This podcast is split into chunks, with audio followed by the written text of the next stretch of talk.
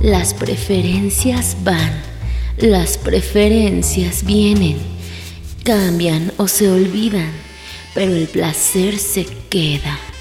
Placeres textuales, porque leer y escuchar se sienten rico.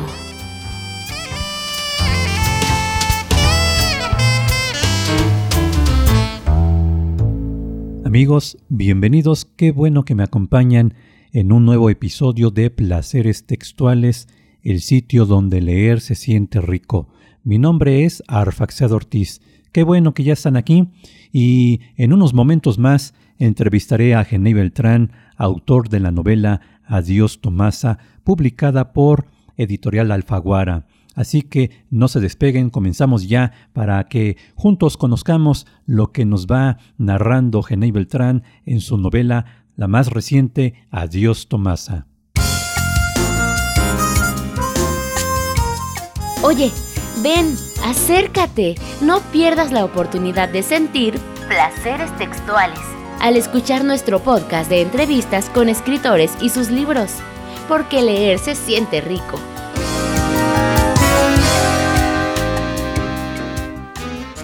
Genay Beltrán, es un gusto que estemos aquí juntos para platicar acerca de tu novela Adiós Tomasa, aquí en Placeres Textuales. Qué bueno que podemos coincidir a través del teléfono en medio de la distancia.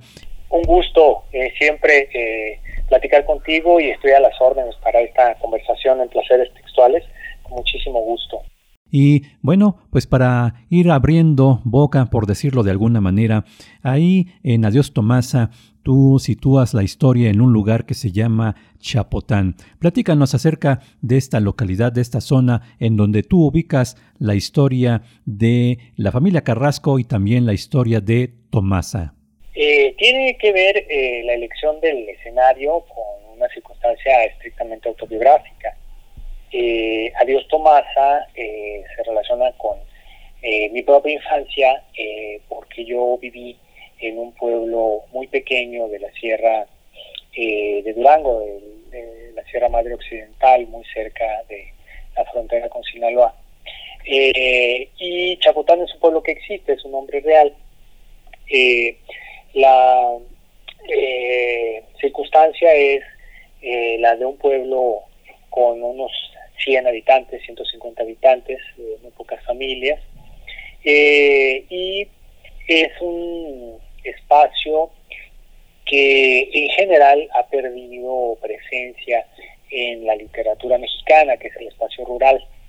Esto implicaba eh, volver a atraer al espacio de la ficción en México eh, unos escenarios que fueron muy importantes hasta hace 40 eh, o 50 años en la obra de nuestros escritores y como la literatura se ha mudado a la ciudad y los escenarios de mucha de la narrativa mexicana de las últimas décadas es, urbano, eh, hay una un carácter eh, particular en Chapotán porque el tiempo en el que ocurre la historia son los años 80. Es decir, usualmente vinculamos el espacio rural con épocas anteriores, con, por ejemplo, la época revolucionaria o por-revolucionaria. Y el reto para mí era cómo darle vida a un sitio eh, en el campo, eh, pero más cercano a nosotros en el tiempo. Y esto eh, entonces se apoya en esa en esa circunstancia personal de lo que fue estar en una en una localidad con estas características cuando yo era niño. Y ahora, Genei, te pido que nos describas a los miembros de esta familia, la familia Carrasco, que está conformada por el padre de familia Eutimio, también por la madre de nombre María y por los dos hijos, por un lado Héctor, el hijo mayor, y Flavio, el hijo menor, para después hablar un poco más acerca del personaje principal o uno de los personajes principales que es la propia Tomasa. Ciertamente. Eh, yo pensaría que Adiós Tomasa no tiene un protagonista o que más bien el protagonista es una familia, es decir, es, es un protagonista de cuatro eh, personas, porque además de Flavio, que es un niño que tiene nueve años cuando empieza la historia y este va creciendo, también está su hermano mayor Héctor, que le lleva como unos dos años, su papá, un hombre pues autoritario, una visión machista de la existencia, que se llama Eutimio, y su mamá que se llama María, con quien el niño tiene una vinculación mucho más cercana porque por su edad él eh, pasa la mayor parte del tiempo en los espacios domésticos. Y estos cuatro personajes son eh, los personajes cuyas vidas se ven trastocadas a partir de que Tomasa llega a la casa de, la familia.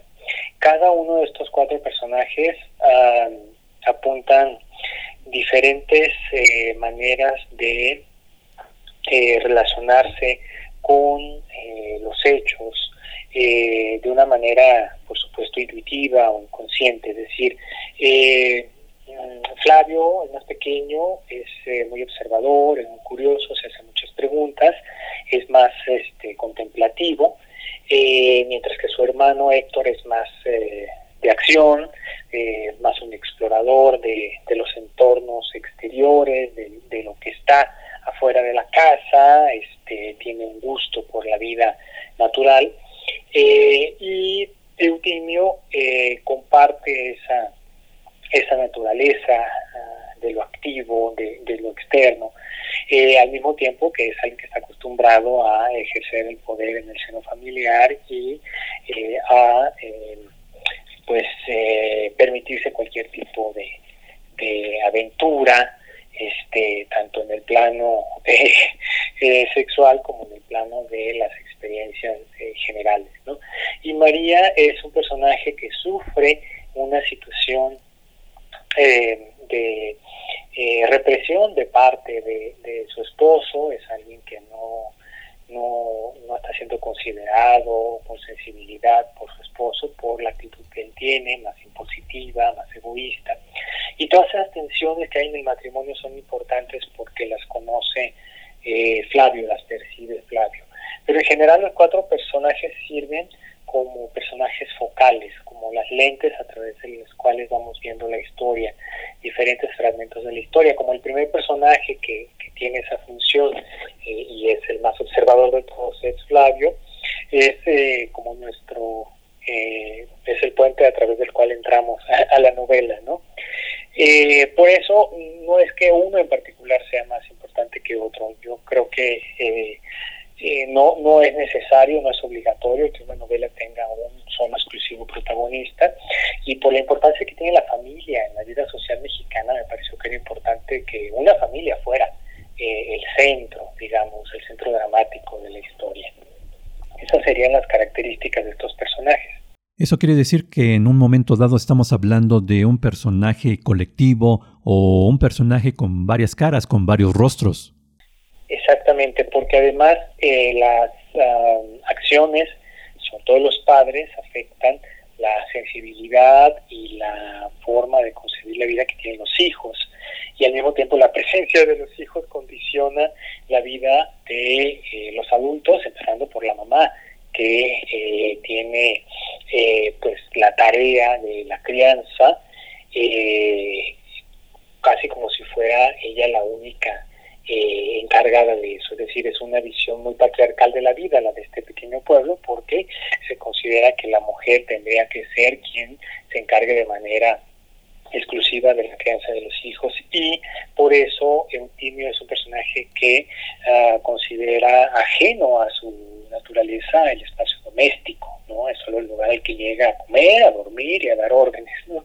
Entonces, pero sí, por eso es importante esa relación que hay entre los personajes y cada uno tiene eh, una faceta distinta, ¿no? Que se va, se va este, alterando, se va trastocando, pero que tiene, yo creo, un núcleo, una esencia cada uno.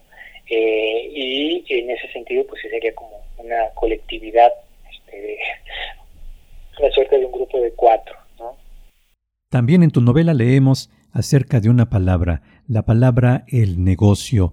¿Qué sucede con esta palabra? ¿Qué debemos entender por el negocio ahí en tu novela Adiós Tomasa? Sí, sí, la simple eh, palabra eh, con la cual se refiere eh, estos personajes este, decir, el negocio es eh, la actividad económica más importante y casi la única que puede asegurar a los habitantes de este pueblo el ascenso económico y es el narcotráfico. El narcotráfico en este caso es eh, la siembra, eh, es decir, la primera etapa del movimiento de estupefacientes eh, es este un espacio rural en el cual hay grandes extensiones de tierra y los habitantes se dedican a sembrar marihuana o este amapola. y es aquí un momento y un lugar importante para algo que ahora es un fenómeno global, pero es el Triángulo Dorado. Eh, Chacotán está ubicado en esa región eh, que involucra a Durango, a Chihuahua y a Sinaloa, y que eh, por su fertilidad facultó desde la Segunda Guerra Mundial el cultivo de amapola en, primer término. Entonces, el negocio es una prueba de, la de la virilidad y de la capacidad para ejercer la violencia eh, de parte de los varones. Eh, si de por sí esta pequeña sociedad de Chacotán es, eh, muy patriarcal, es, sin duda machista, el narcotráfico viene a agravar las tintas de cómo la, el ejercicio de la violencia contra las mujeres se agrava por el hecho de que los varones que se dedican al narcotráfico y que llegan a prosperar eh, tienen una suerte de poder ilimitado, porque hay una eh, complicidad con las instituciones del Estado, que en este caso están únicamente representadas por el ejército, porque no hay una oficina del Ministerio Público ni nada por el estilo. Pero entonces desde que entran a la adolescencia, los niños, eh, sobre todo si vienen de familias más pobres, tienen la, digamos, la posibilidad de meterse al negocio, ya sea eh, trabajando en la siembra o eh, como gatilleros. Y esto es lo que, mm, en cierta forma, aunque no creo yo que sea el asunto central de la novela, pero sí lo que incide en la manera como se trastocan las vidas de los personajes a partir de que Tomasa llega a vivir a la casa de la familia Carrasco, que es el hecho de que la belleza y juventud de Tomasa se vuelve un atractivo no solo para los adolescentes que viven en ese pueblo, sino para, en general para los varones de la región esto es lo que la pone en peligro y lo que demuestra el ejercicio de ese poder violento, eh, en primer término, contra las mujeres. El negocio es una frase eh, que allá se utiliza en el noroeste. Eh, yo la escuchaba desde que era niño y no necesitaba explicarse más. Ya con decirlo quedaba claro que se refería al narcotráfico, a alguna de sus distintas este, facetas, pero eh, ese eh, carácter genérico con el que se utilizaba la frase demostraba la importancia que tenía este, este, esta empresa, ¿no?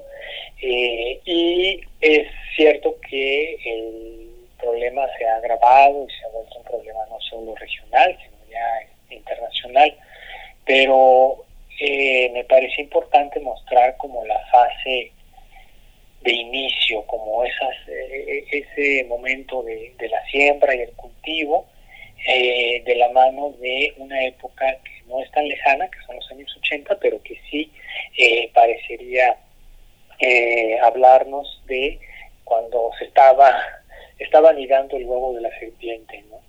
y en, realidad, pues sí, el, tratamiento del asunto del narcotráfico para mí era más que eh, interesarme por él exclusivamente o, narcotráfico para el narcotráfico en sí, era en la forma en la que se relaciona con el ejercicio de la violencia y las repercusiones que tiene en el ámbito de lo familiar, en el ámbito de los vínculos interpersonales que se establecen en un núcleo familiar, como es el de esta la familia Carrasco, y de los eh, las relaciones de afecto que los integrantes de esta familia llegan a establecer con Tomasa. Eh, en cierta forma eso sería como la forma, el, modo en el que el negocio del narcotráfico tiene una, un tratamiento en la novela a partir de otras ah, parcelas de la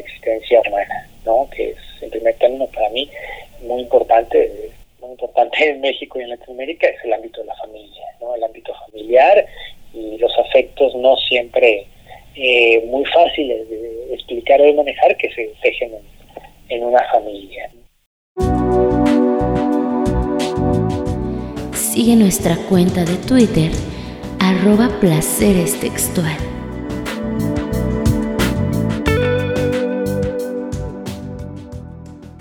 Y también podemos decir que el narcotráfico irrumpe en la familia de Tomasa y ella misma es arrebatada de la mano de la familia Carrasco. ¿Cómo se da esto? Exactamente. Eh, hay una realidad muy grande y es en el caso de, de Tomasa la afecta muchísimo. Viene de una familia muy pobre, está incorporada a la familia Carrasco con una situación pues no del todo definida porque pues está ayudando en las labores domésticas, es decir, tendrá un poco el perfil de una empleada doméstica, pero al mismo tiempo tiene un vínculo con eh, la madre, con María, que es su madrina. Y hay que recordar que estos vínculos tienen un carácter sagrado, aunque no sean vínculos consanguíneos, eh, establecen una un compromiso de protección de parte del, del padrino, de la madrina. Entonces, eh, es, es, muy hermosa Tomasa, es, joven, tiene 15, 16 años, eh, y no tiene más horizontes en la vida que los que le permita llegar a tener esta familia, puesto que no pudo seguir una educación formal en estos eh, pueblos eh, había únicamente primaria y a veces solo hasta tercer grado. Y eh, pues en familias muy pobres los niños tenían que ponerse a trabajar desde que tenían eh, uso de razón, ayudando en las labores de tipo económico a las que se dedica la familia. En el caso de Tomasa, su familia allá en el pueblo más metido en la sierra donde ella nació, se dedican a, a hacer y vender quesos. Entonces, eh, la presencia de estos dos eh, personajes que se dedican al narcotráfico, que son eh, pistoleros que van ganando cada vez más poder, que establecen nexos de protección con los jerarcas del ejército a nivel regional y que están acostumbrados a presionar a los vecinos de los distintos pueblos para que sus terrenos se dediquen a la siembra de amapola. Es lo que explica el creciente poder que ellos tienen. Son una suerte de nacientes caciques que eh, adquieren un poder que viene del uso de la violencia y del dinero con el cual se están haciendo.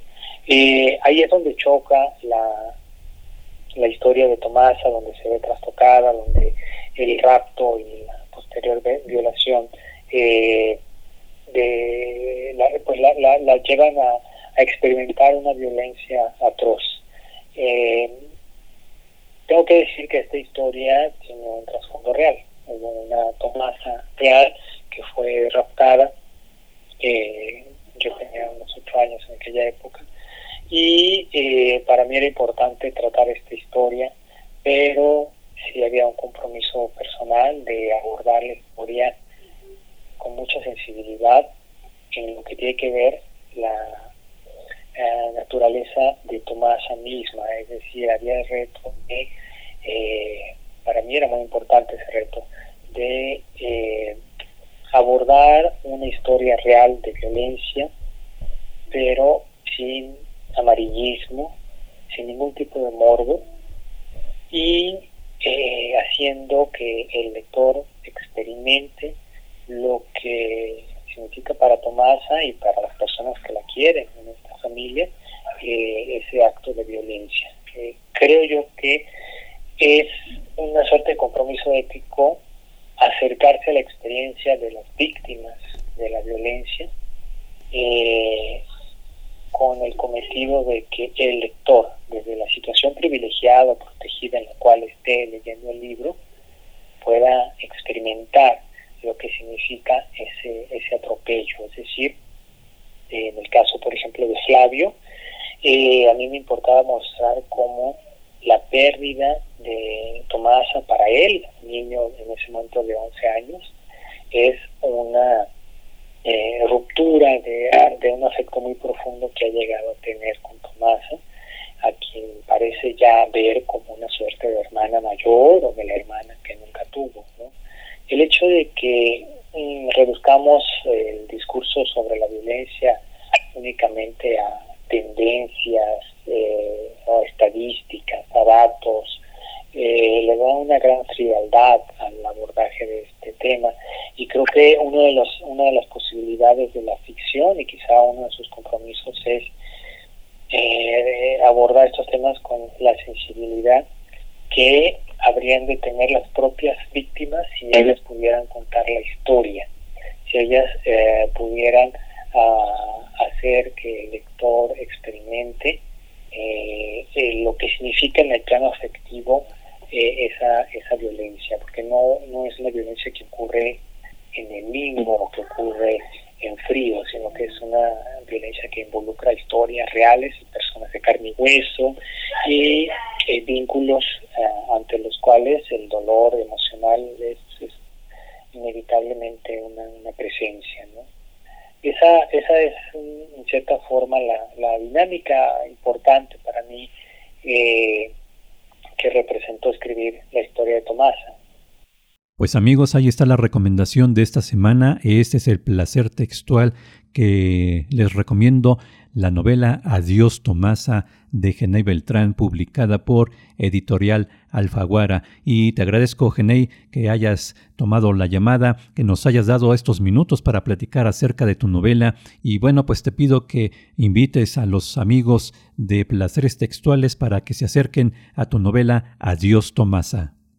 Muchísimas gracias a ti, ha sido un placer comentar contigo como siempre y pues invito a quienes están escuchando esta conversación que se acerquen a una novela que busca sobre todo eh, recuperar una historia real eh, de un tema que sigue siendo tan vigente y tan importante para nuestra sociedad. Muchísimas gracias de nuevo a ti por esta, esta charla.